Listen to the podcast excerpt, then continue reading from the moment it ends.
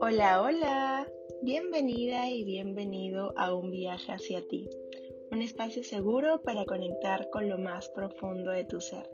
Yo soy Katia y estoy muy feliz de estar contigo en este segundo episodio, un viaje hacia nuestra ciclicidad femenina. Y es esta la conexión que tenemos nosotras las mujeres con nuestro ciclo menstrual. Este ha sido uno de los viajes más profundos que he vivido y creo que es el más grande que vivimos nosotras las mujeres. Me atrevo a hablar en plural porque conozco a diversas mujeres y clientas que tienen o tuvieron algún problema o situación con su proceso cíclico.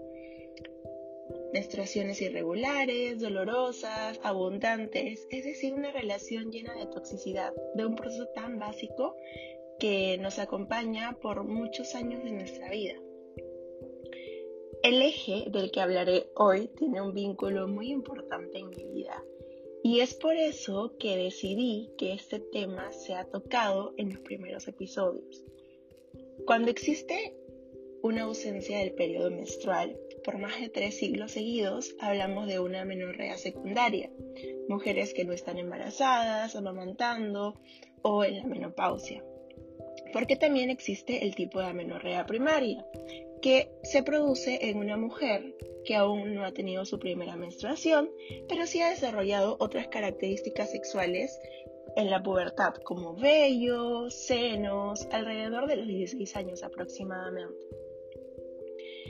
Es ahí, en nuestro viaje hacia la pubertad, donde empezamos a experimentar diversos cambios en nuestro cuerpo, sistema hormonal y los ya conocidos vaivenes emocionales vivir esos cambios sin tener un manual o sin que alguien nos explique qué pasará o qué es eso que viene, nos toma como de sorpresa y no sabemos accionar. Lo cuento desde mi experiencia. Cuando llegó mi primera menstruación, recuerdo el suceso muy bien, como si fuera hace algunos días, porque a todas mis primas y amigas cercanas ya les había pasado y yo andaba a los 13 años como cual reloj andante. TikTok, TikTok, TikTok, cuando llegas querida, te estoy esperando. Fue un verano de esos de vacaciones. Me fui a mi clase de baile, festejo específicamente, y cuando llegué a casa, un febrero del 2009, oh querida, llegaste. El suceso no fue nada parecido a lo que puede ser quizás hoy en día en redes, con esos colores fuertes y prominentes. En fin, para mí fue un proceso awkward, raro. Recuerdo ver a mi mamá llorar y emocionarse. En realidad yo en ese momento no entendí por qué. Solo quería una explicación que nunca llegó. La comunicación en mi casa, en mi familia, es muy lineal actualmente. Pero en esos momentos la sexualidad y todas sus ramas era como un tema muy tabú y un tema muy incómodo. Lo único que llegó fue, ve a comprar unas toallas higiénicas. Y esto, cuando lo acabo de recordar, me llevó y me teletransportó a la historia de las toallas higiénicas y el miedo de ir a comprarlas. Creo que era como vergüenza. O ibas con una cartera, bolsa negra, para que nadie lo vea. ¡Wow! ¡Qué situación tan incómoda!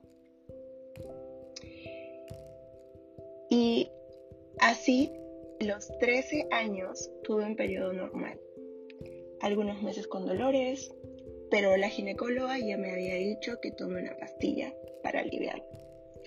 Y así, como un reloj, me venía a visitar mi querida Lunita, así le digo yo, porque te voy a contar algo.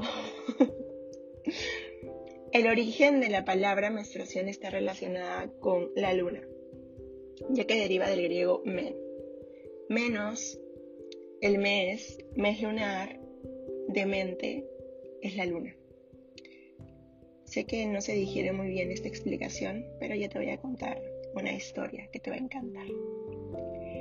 Siendo sincera, tenía una relación del 1 al 10, 4 con esa persona natural de mi vida. Es que no nos educaron para eso. De hecho, ¿quién no recuerda otro insight de la menstruación? De la etapa deep, cuando eres adolescente. A la amiga en el secundario diciéndote tápate, que te manchaste. O no te pongas pantalón blanco en tus días, te vas a manchar. ¿Qué anécdotas? Sucesos que desconectaban con este proceso. Recordarlo, porque ya ahora no me pasa, luego de todo lo que he vivido, em, con este proceso en específico, ¿ok? Es increíble, es increíble cuánto issue, cuánto tabú con esto. Y ahora quiero contarte una historia para que no la olvides nunca más. Es un fragmento de un libro que ya te lo voy a recomendar, que es muy bueno para aprender a conectar con nuestra ciclicidad femenina de una forma diferente. A cierta edad, la mujer llega al periodo de la pubertad, que se hace manifiesto por una descarga sanguínea proveniente del útero y que se llama menstruación. Su principal característica es su periodicidad, razón por la cual también se le conoce como regla. Y como sucede cada mes, se asoció al ciclo lunar, manifestando la influencia de este astro a la mujer. Se cree que la idea de considerar la menstruación como un peligro se inició en la época de la prehistoria, cuando se asoció la contaminación con la sangre menstrual, con la atracción de animales hambrientos contra los cazadores. Luego, en Grecia, 600 años antes de Cristo, fue considerada como una forma de eliminación de sustancias dañinas al cuerpo de la mujer y al paso del tiempo, este concepto se mezcló con las ideas populares y mágicas de la medicina romana en el siglo I después de Cristo, considerándose en un elemento peligroso para las personas, plantas y animales. La relación con la fertilidad de la mujer también fue evidente desde tiempos remotos, porque cuando la mujer no menstruaba o dejaba de menstruar, su capacidad de engendrar se interrumpía. Las ideas médicas griegas acerca de la menstruación perduraron hasta mediados del siglo XIX, en que una serie de descubrimientos lograron determinar la influencia del ovario sobre la menstruación como un proceso fisiológico de preparación mensual del útero para un posible embarazo. Y entonces, luego de saber y conocer la historia de la menstruación que deberían enseñárnosla en el colegio, entendamos que la menstruación es un proceso natural fisiológico por el que nosotras las mujeres y las hembras de ciertas especies animales expulsan periódicamente por la vagina un óvulo maduro no fecundado con sangre y otras materias procedentes del útero. La menstruación tiene lugar desde la pubertad hasta la menopausia. Y ahora, ¿qué pasa cuando existe la ausencia de esta? Pues así de simple, existe una pérdida de ciclicidad y desconexión y conexión con nuestro periodo. ¿Por qué pasa esto? Hay muchos factores, porque como te digo, somos seres multifuncionales, biodiversos. Lo que te pasa a ti no es lo mismo que quizás me pasó a mí o que le pasa a tu amiga. Hoy te voy a hablar de ocho factores que pueden causar la amenorrea, es decir, la pérdida de nuestro periodo, la ausencia de nuestra ciclicidad femenina. Primero es el estrés. El estrés puede afectar a la menstruación haciendo que los ciclos sean más largos o más cortos, que haya una ausencia total del periodo o que las reglas sean más dolorosas. Puede incluso provocar que una mujer tenga dos periodos dentro del mismo mes o dentro de cuatro semanas, por así decirlo. Si el estrés es la causa del retraso o falta de menstruación,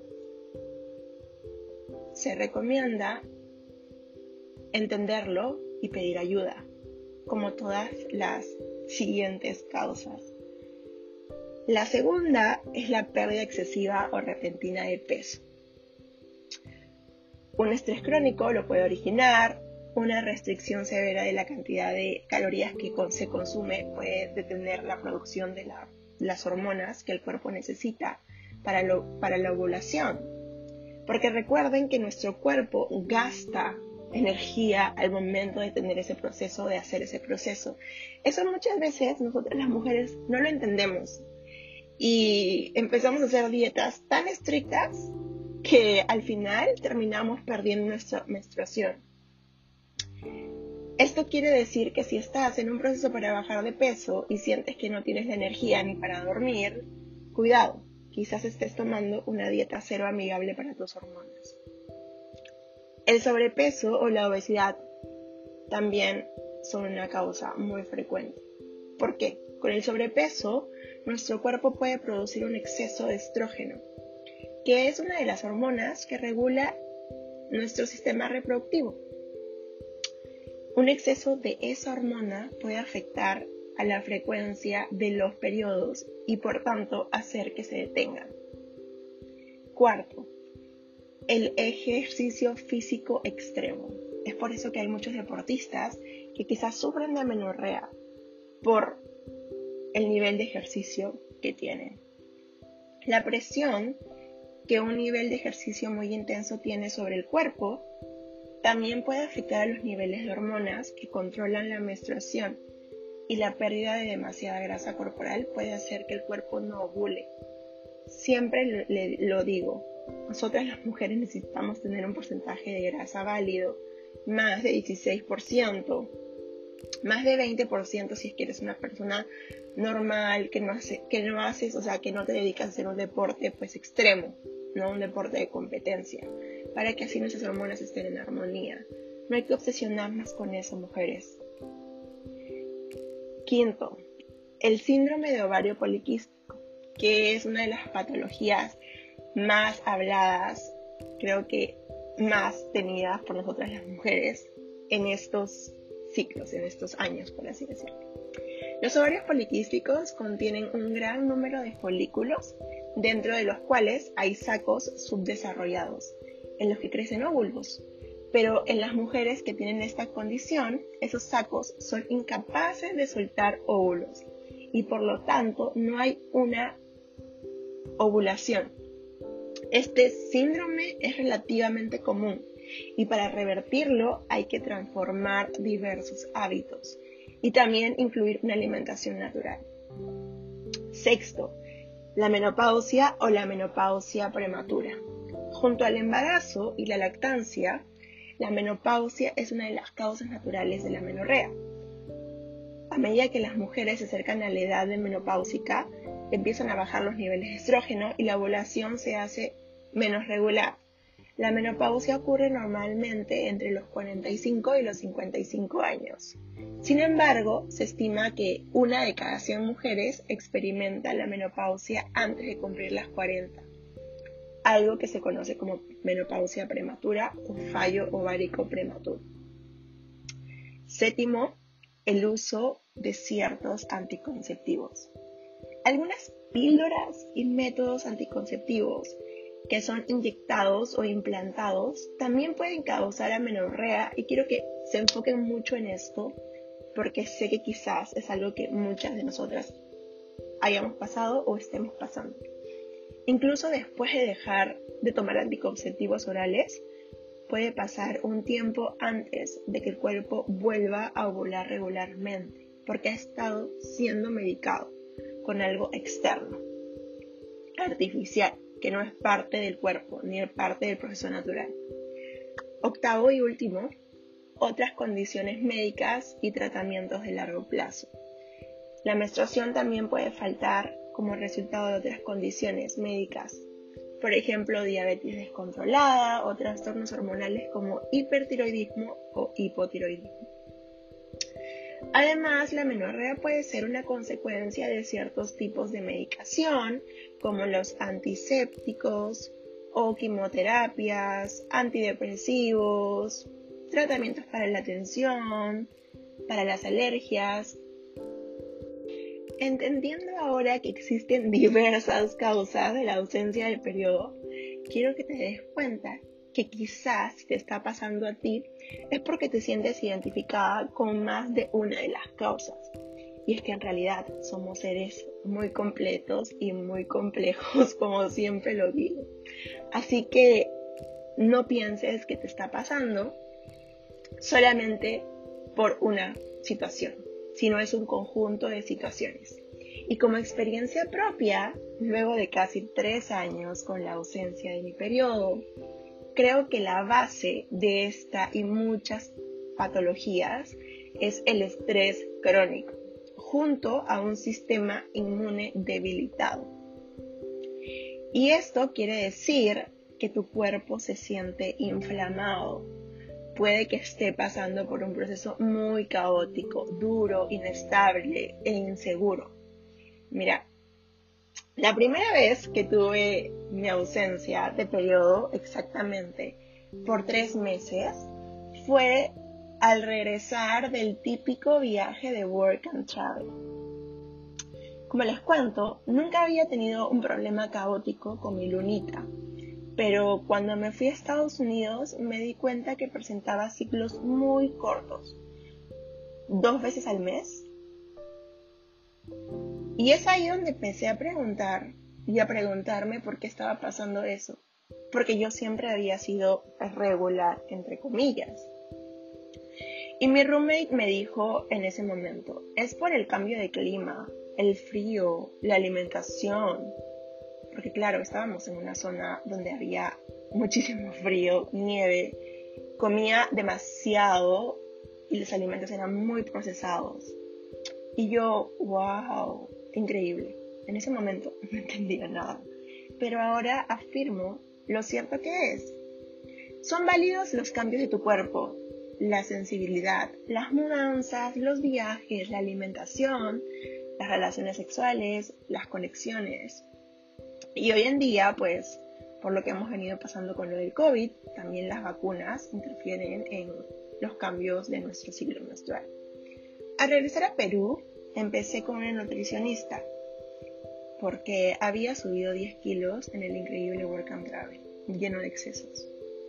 Algún día haré un podcast sobre esto porque creo que es un insight de muchos y es una experiencia muy, muy, muy agotadora, pero también interesante.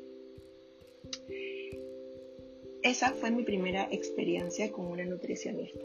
Tenía 20 años fue una etapa quizás divertida, pero muy dolorosa. Es ahí cuando perdí mi ciclo menstrual, por la poca ingesta de calorías. Recuerdo en una sesión ella me dijo, vas a comer mil calorías. Y yo, está bien, yo no entiendo qué son calorías, pero si tú me las das, o sea, si tú me pones el plan así, yo lo voy a consumir porque algo que me caracteriza a mí es que soy bien pie de la letra y disciplinada. Y si algún doctor me dice, tienes que hacer esto, yo lo voy a hacer. O sea, yo no voy a dudarlo. Yo siempre voy a creer en la palabra de un especialista. Creo que por eso también fui a un nutricionista en ese momento. Y tú vas a un nutricionista porque es especialista y pues en esos años había mucho, habían más especialistas de salud desactualizados y ahora gracias a la tecnología, las redes sociales, encontramos grandes especialistas. Los síntomas que tenían eran estreñimiento, irritación, insomnio, mal humor. Recuerdo que un, día no fui al baño como tres días yo estaba que me moría por dentro. Y un día exploté y empecé a tomar un montón de jugos, linaza y chía para poder ir al baño porque lo necesitaba. O sea, lo quería pero no podía. Luego de tres meses, cuando me di cuenta que estaba todo mal. Empecé a comer como normalmente y mi periodo regresó. Pero ya habíamos ido a un ginecólogo y este me había recetado unas pastillas anticonceptivas. Yo jamás había tomado unas. Y por la casi mínima educación que existía en casa, mi mamá me sugirió que las empiece a tomar. Y las empecé, porque así dijo la doctora. Bueno, ese siglo de las pastillas me hizo empezar con mis ataques de pánico ansiedad, estrés crónico y sucesos que jamás había vivido. Y fueron casi ocho meses los justos que mi cuerpo lo pudieron tolerar. Lloraba sin razón, me irritaba algunas veces, tenía unos estados de ansiedad tan fuertes que hasta dudaba de lo que hacía y decía como palabras muy fuertes para mí y para las personas que estaban alrededor mío. Sin duda alguna, el impacto hormonal que hicieron las pastillas anticonceptivas en mi cuerpo fueron muy alarmantes. Cambié de pastillas, exactamente tres marcas en ese corto tiempo. Y una era peor que la otra para mí. Decidí dejarlas porque un día empecé a sangrar inesperadamente. Y dije, creo que es momento de parar, Katy. Consulté con mi ginecóloga, yo no estaba en Perú, estaba de viaje. Y aquí es un punto muy clave. Yo no conecté con mi ciclo menstrual, con el uso de anticonceptivos, sino ese ciclo se volvió más tóxico yo no me sentí bien desde el primer momento. Mi cuerpo siempre lo rechazó y eso que yo no tenía ningún issue, yo no sabía absolutamente nada. Yo lo tomé porque me lo dieron. Mi salud mental se vio muy afectada. Y dejo estos puntos resaltados porque el efecto que hizo en mí no será el mismo efecto que podrá hacer en ti o que en tu amiga. Pero algo que sí está comprobado es que ningún método anticonceptivo te regresa a tu periodo de forma natural, sino artificial. Es decir, tú ves tu sangre cada mes, pero jamás haces ese proceso de ovulación, ni sangras naturalmente. No sabes en qué momento del mes vas a estar de mal humor, aunque tengas las aplicaciones. Todo es un cuento, por así decirlo. Imagínate la presión de tu cuerpo y su estado natural. Hoy en día yo no me lo puedo imaginar. Pero el punto aquí es saber lo que realmente pasa, conocer qué son, para qué sirven, cómo me va a sentar a mí, sirven o no realmente y, preguntarte y leer y indagar, que creo que eso nos hace más seres humanos, ¿sabes? Y nos hace relacionarnos de una forma diferente con nosotros mismos y con ese proceso cíclico tan importante. Para cerrar este capítulo, que tiene segunda parte, porque es solo un extracto del comienzo de esta vivencia tan grande de mi vida. Si tienes ausencia del periodo por más de tres meses consecutivos o conoces a alguien con esto, toma acción. Haz un journal y pregúntate, lo siento por siempre hablarles del journal, pero es como la clave para ir sin miedo al éxito. ¿Cuál es mi nivel de estrés? ¿Qué cambios ha tenido mi vida en estos últimos meses? ¿Cómo me siento yo hoy en día? Son tres preguntas que te pueden llevar hacia diversas ramas para que seas más consciente de lo que estás viviendo. Segundo, ve al ginecólogo. Solicita un análisis de sangre. Sangre, hermana, para ver tus niveles hormonales nada de ecografías ni radiografías, no, sangre. Esperas los resultados y prefieren optar por pastillas en su primera opción. Pregunta, pregunta para qué sirven, pregunta qué efectos secundarios van a tener en mi cuerpo. Existen muchísimas herramientas que puedes empezar a trabajar para potenciar tu sistema inmune. Y no va de la mano con pastillas, créeme. Tercero, edúcate. Te dejo aquí algunos nombres de libros que te pueden ayudar a conectar con tu ciclo desde la raíz. Son muy buenos y amigables para leer. El primero es Cómo mejorar tu menstruación de Lara Briden. Briden bueno, se escribe Lara Briden. El segundo es Hola menstruación de Melissa Kahn. Y también hay un libro que se llama Ciclo, pero con C Y y pues ciclo. Esos libros son muy buenos para conocer el, el trasfondo de esta conexión hermosa que tenemos nosotros las mujeres y este proceso increíble que nos hace generar vida. Y también te cuento que la próxima semana estará disponible mi curso online Healthy Restart, que es un curso completo para reconectar con tu salud digestiva y hormonal, pues porque todo está conectado, está relacionado y de hecho eso es lo que vamos a hablar en el segundo eh, capítulo de este gran episodio. Y si quieres trabajar conmigo de forma personalizada para repotenciar, eh, reconectar, aprender más sobre tu salud digestiva y hormonal y ver cambios progresivos en tu vida y no solamente eh, cambios instantáneos, puedes conectarme mediante mi web eh, www.katiafanarra.com y pues muchas gracias por haber estado en este episodio hermoso, maravilloso y con mucho aprendizaje. Si tienes alguna duda, me puedes escribir por mensaje directo de Instagram. Si tienes alguna sugerencia para más temas, también me puedes escribir. Gracias, gracias, gracias por haberte dado el tiempo de escucharme por muchos podcasts más. Nos vemos en el segundo capítulo de este episodio maravilloso. Te quiero.